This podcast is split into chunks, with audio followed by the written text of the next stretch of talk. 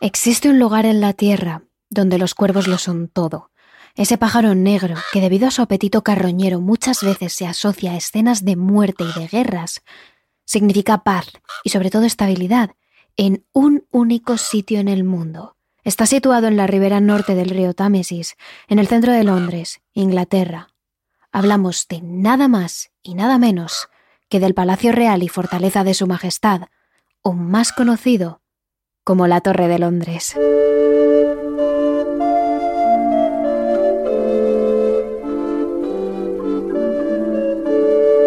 Terrores Nocturnos con Emma Entrena y Silvia Ortiz.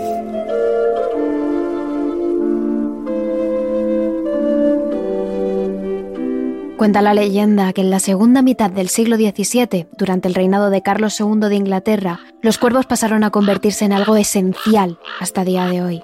Se dice incluso que si la Torre de Londres pierde sus cuervos o vuelan demasiado lejos, la corona caerá y Gran Bretaña con ella. Existen múltiples historias que pretenden explicar esta peculiar costumbre, pero la más escuchada es la relacionada con Carlos II y su astrónomo real, John Flamsteed.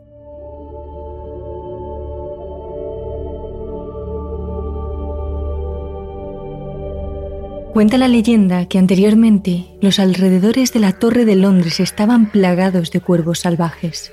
Un día el astrónomo real harto de no poder ver a través de su telescopio por el continuo vuelo de estos pájaros negros, acudió a Carlos II y le pidió que los matase para poder trabajar tranquilo. En un principio Carlos II aceptó la petición, sin embargo, los sabios alertaron al rey y le dijeron que si la Torre de Londres se quedaba sin ningún cuervo que merodease por sus murallas, la dinastía caería Carlos II, preocupado, mandó construir el observatorio en un terreno alejado, de tal modo que su astrónomo real trabajaría tranquilo. Pero además decidió tener en cautividad al menos seis cuervos para que la corona jamás fuese destruida. Incluso, para evitar problemas, capturó a uno más y a los siete les cortó parte de sus alas para que no pudiesen volar durante largas distancias. Actualmente la Torre de Londres continúa teniendo siete cuervos en cautividad, criados bajo sus murallas. Estas aves tienen designada una parte del presupuesto oficial del país y todos sus alimentos, que son de primerísima calidad, y todos sus cuidados, que son los mejores, se pagan con una partida de fondos gubernamentales. Sin embargo, esta es solo una de las muchas historias y leyendas que oculta este castillo bajo sus murallas, ya que la Torre de Londres es, sin duda, uno de los lugares que alberga un mayor número de fantasmas en toda Inglaterra.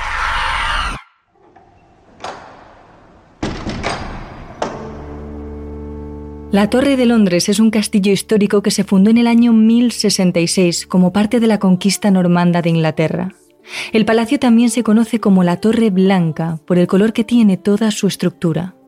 Fue construida por Guillermo el Conquistador, pero posteriormente Ricardo Corazón de León, Enrique III y Eduardo I ampliaron su terreno en varias ocasiones.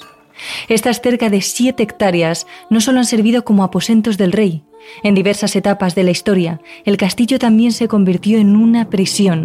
La primera de ellas fue en el año 1100, cuando todavía no era tan grande como en la actualidad. Más tarde, durante la Primera y la Segunda Guerra Mundial, el palacio volvió a ser un calabozo. Sus ahora habitaciones reales se convirtieron en cárceles donde cerrar a los prisioneros y torturarles hasta incluso arrebatarles la vida. Durante el siglo XIII, con el reinado de Juan I, se estableció en la torre una casa de fieras. Incluso se dice que en ocasiones contadas el rey abrió las puertas de este nuevo zoológico a sus aldeanos para que todos aquellos que quisiesen ver de cerca los animales más salvajes de Inglaterra pudiesen hacerlo.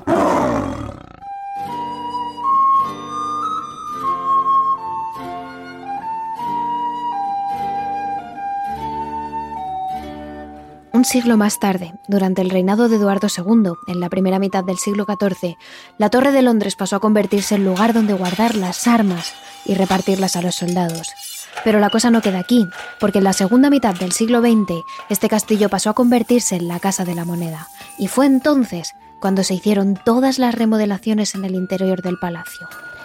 Sin embargo, parece ser que este cambio de aspecto no consiguió alejar a todas las almas que perdieron la vida en la Torre de Londres cuando esta era una de las peores prisiones del reino, en la que se aplicaban las peores torturas conocidas.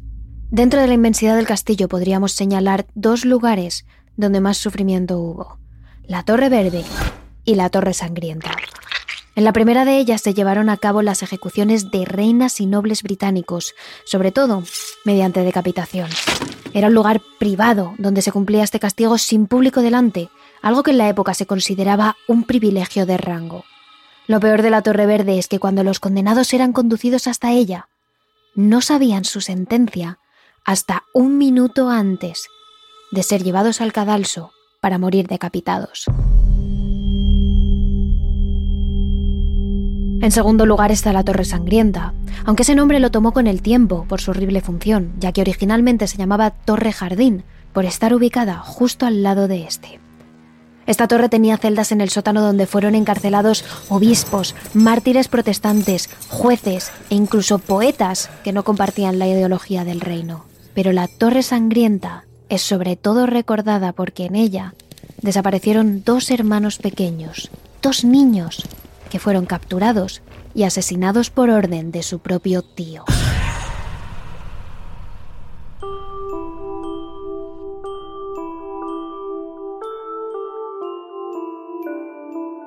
Ellos eran Eduardo V, de 13 años, y su hermano Ricardo, duque de York. La historia cuenta que ambos pequeños desaparecieron del castillo allá por el año 1483, época en la que su tío Ricardo III se instaló en la misma torre de Londres tras la muerte del padre de los dos hermanos, Eduardo IV. Se cree que el tío veía con malos ojos que el pequeño Eduardo V fuese coronado a una edad tan temprana y heredase todas las riquezas de su padre. Por eso decidió acabar con la vida de los dos sucesores para quedarse él con todo el reino. Poco se sabe de lo que ocurrió exactamente, pero se cree que mandó asfixiar a los pequeños y una vez muertos fueron enterrados bajo la Torre Sangrienta. Mucho tiempo después, en el año 1674, se encontró en ese mismo lugar unos huesos que parecían ser de niños. Algunas personas que han visitado el palacio y el propio personal de seguridad dicen haber visto dos pequeños con trajes de color blanco y dados de la mano caminar por la torre sangrienta. Incluso hay gente que asegura haber oído la risa de unos niños resonar por las paredes de dicha torre.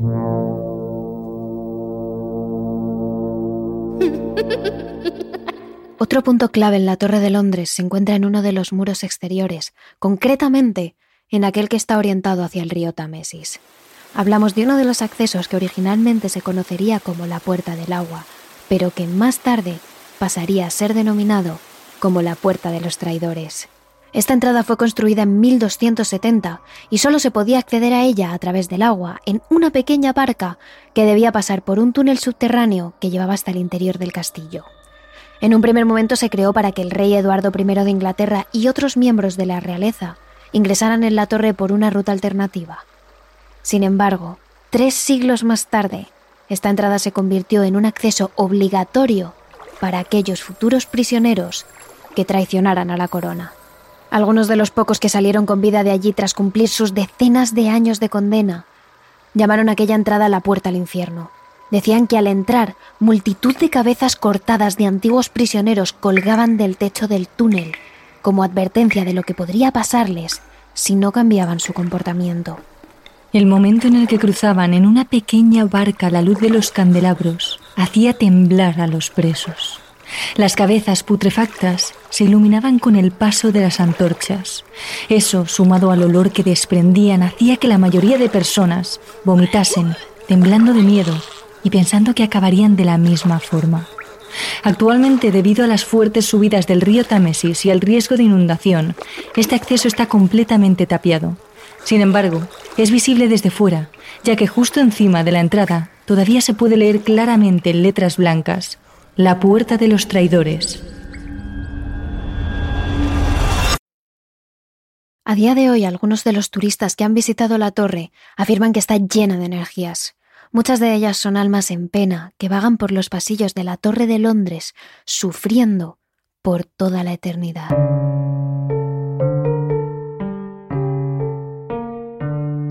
Incluso algunos de estos entes se han dejado ver por los propios nobles, cortesanos y reyes que han ido ocupando el castillo a lo largo de los siglos. Es más, algunos de estos fantasmas son las almas en pena de estos nobles, ejecutados aquí por traición, adulterio, herejía o porque al rey le parecía lo más conveniente. Y precisamente uno de los espíritus más famosos de la Torre de Londres es el del canciller Thomas Becket. Este hombre nació en el seno de una familia burguesa en Normandía. Comenzó su educación en diferentes escuelas desde muy pequeño y años más tarde estudió teología en París. Thomas Becket era un hombre trabajador y responsable, cuyo nombre recorrió diferentes países y mares. Finalmente, en 1155, fue nombrado canciller de Inglaterra. Pero el rey de por aquel entonces, Enrique II, quería ser gobernador absoluto, tanto de su reino como de la Iglesia, y mandó a cuatro de sus hombres a matar a Thomas Becket.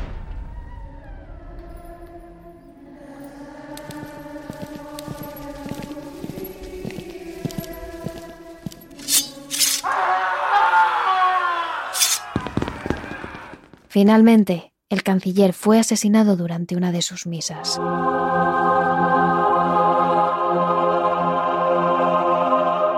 Pasó a convertirse entonces en una de las primeras apariciones que se dieron en el castillo. En 1241 ya eran muchas las personas que aseguraban haber visto el fantasma del canciller merodeando por los pasillos.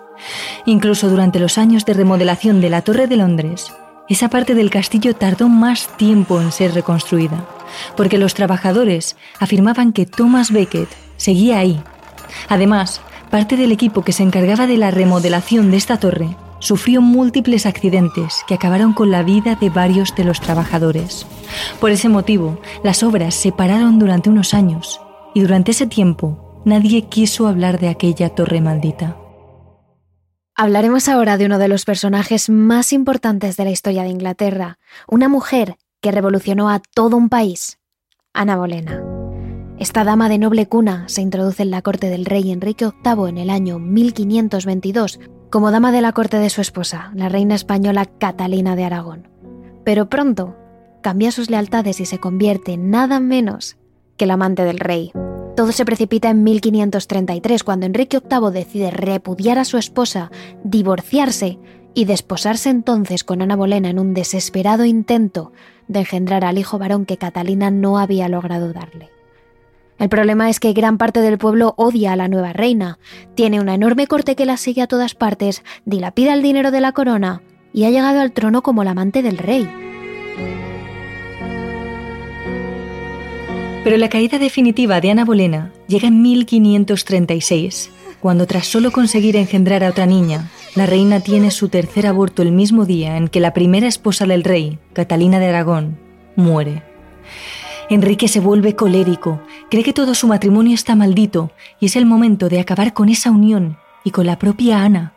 Acusa a la que era su esposa de adulterio, de alta traición y sobre todo, y el peor de los cargos, de incesto. Así que el 2 de mayo de ese mismo año, tanto ella como su hermano son encerrados en la Torre de Londres, de donde nunca saldrían con vida. Sin embargo, en todo momento, Ana mantuvo la calma y los modales. Ni siquiera cuando le dijeron cuál iba a ser su destino final, perdió las formas, algo que la granjeó muchos apoyos entre la corte y entre el pueblo. Debido a esto, Enrique decidió tener un último acto de piedad con ella. No moriría quemada viva, sino decapitada en una ejecución privada y no por un hacha cualquiera, sino que harían llamar a un verdugo, llegado de Francia, para que la decapitara con una brillante espada de doble filo.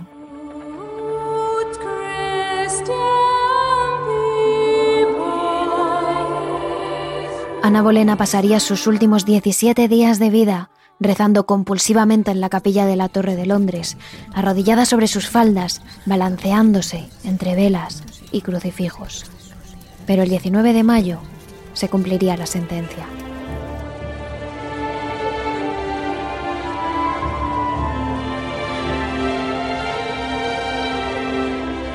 Ana no se resistió. Se vistió con sus mejores galas, un vestido gris oscuro de damasco con enaguas rojas y adornado con pieles, y se colocó un elegante tocado sobre la cabeza.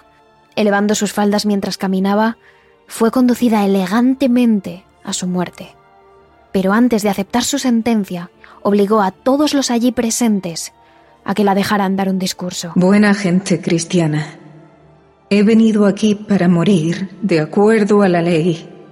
Y según la ley se juzga que yo muera y por lo tanto no diré nada contra ello. He venido aquí no para acusar a ningún hombre, sino que rezo a Dios para que salve al rey.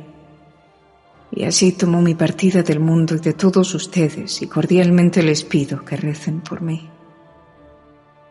Oh Señor, ten misericordia de mí. A Dios encomiendo mi alma. Oh Señor. Ana se arrodilló, pero con la cabeza en vertical, sin apoyarla en el típico tocón, y mantuvo la frente alta, mientras sus labios no dejaban de repetir ese rezo como una letanía. Sus doncellas le retiraron el tocado, y al verla tan digna, incluso el verdugo se apiadó de ella e intentó causarle el mínimo dolor posible al separarle la cabeza del resto de su cuerpo. El rey, por el contrario, no se apiadó. Dejó que enterraran a Ana sin ningún tipo de honor, ni siquiera la permitió tener un ataúd. Su cuerpo se metió en un pequeño arca de madera en el que no cabía en ninguna posición digna y fue enterrada sin marca, sin lápida y sin cuidado en la capilla de la Torre de Londres, en San Pedro Advíncula. Pero Ana ya no necesitaba de todo eso. Gracias a la crueldad de su esposo, se había convertido en una heroína para el pueblo, en una mártir.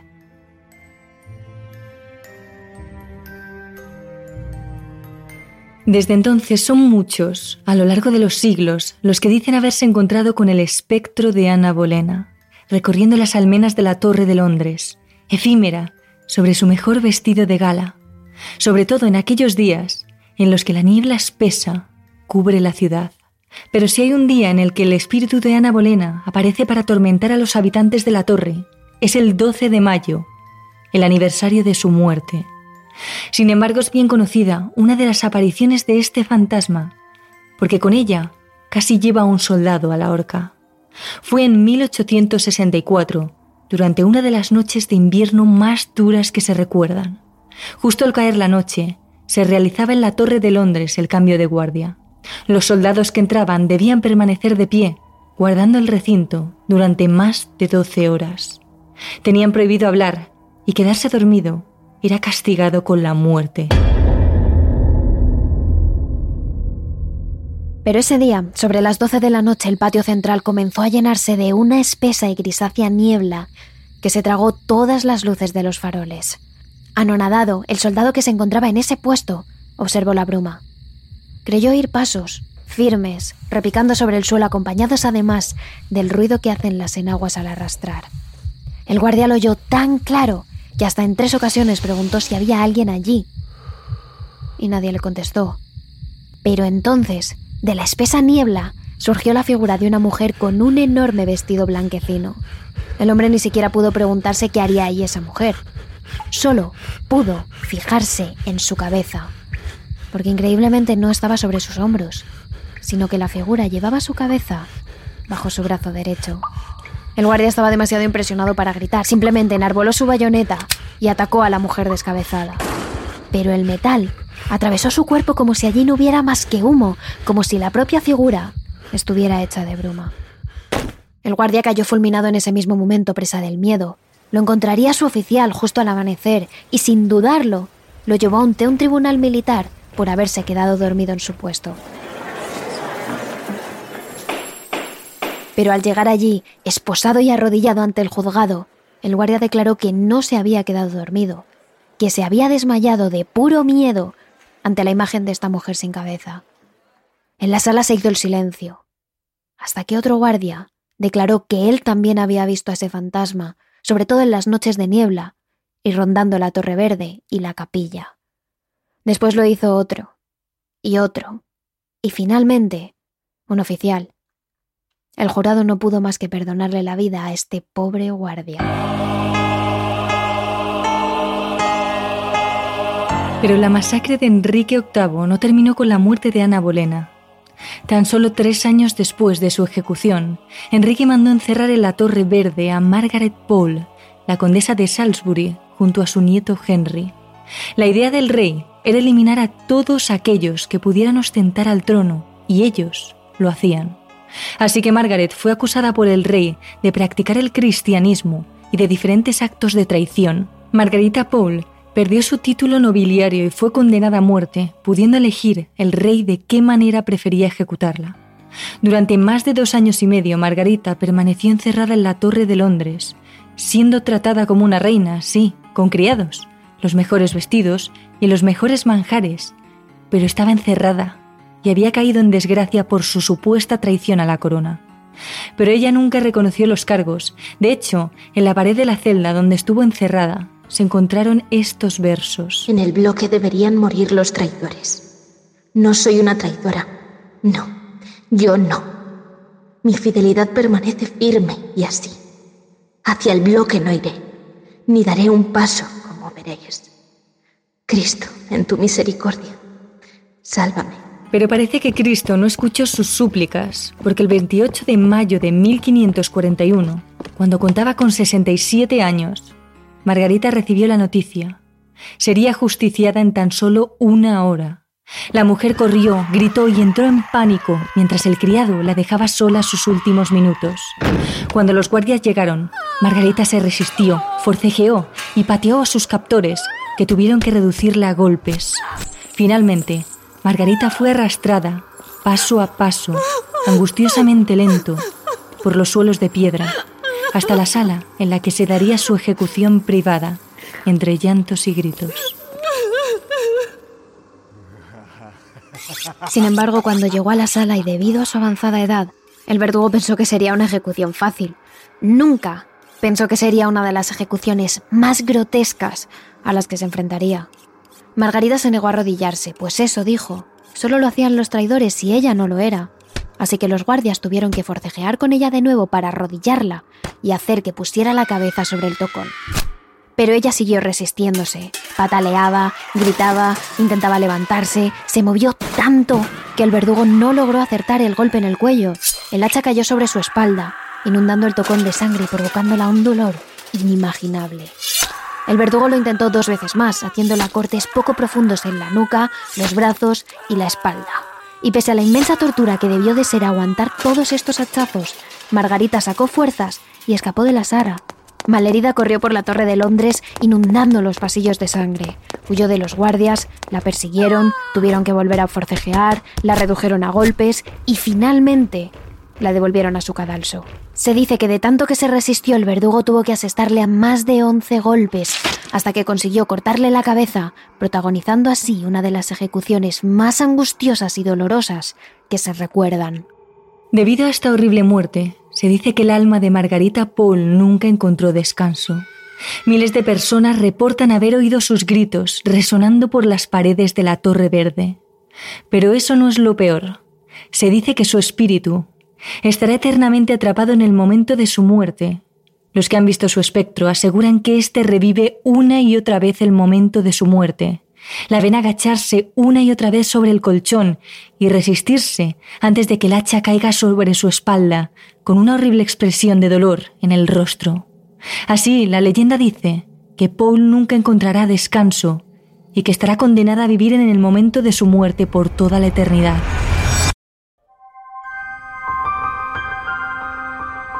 Pero estos no son todos los fantasmas que habitan en la misteriosa Torre de Londres. Se dice que entre sus paredes resuenan los llantos de Lady Jane Grey, una muchacha de tan solo 16 años, a la que hicieron reina por obligación y que acabó encontrando la muerte por ello. La reina Mary, hija de Enrique VIII, la decapitó en la Torre de Londres acusándola de usurpar el trono, tan solo un día después de cortarle la cabeza a su marido. Muchos dicen haber visto su espíritu, joven y angelical, vagando por la torre con los ojos vendados, con la misma venda que la pusieron el día de su ejecución. También atrapado en la torre está el espíritu de Enrique VI, al que sus propios guardias mataron en 1471. Lo hicieron en su habitación, mientras rezaba. Por eso a día de hoy son muchos los que dicen haber visto al rey como una sombra arrodillada, balanceándose adelante y atrás mientras reza compulsivamente entre las luces parpadeantes de las velas.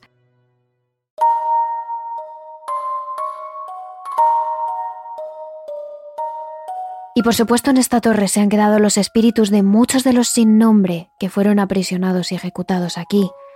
Los espíritus de aquellos que cruzaban la puerta de los traidores a la espera de ser ahogados, ahorcados, decapitados o descuartizados, sabiendo que una vez la cruzaran no volverían a ver la luz del sol, excepto cuando colgaran su cabeza de una pica. Son tantos los espíritus que habitan en este siniestro lugar de Londres que los guardias de seguridad que a día de hoy patrullan por sus patios reportan no ver una o dos figuras, sino procesiones enteras de espíritus que atravesando los jardines entre la niebla, como si estuvieran hechos de humo, dejan a su paso gritos y lamentos. La leyenda cuenta que tan solo una única torre está limpia de estas presencias, y es la Torre Blanca, la original, la primera de todo el complejo en construirse.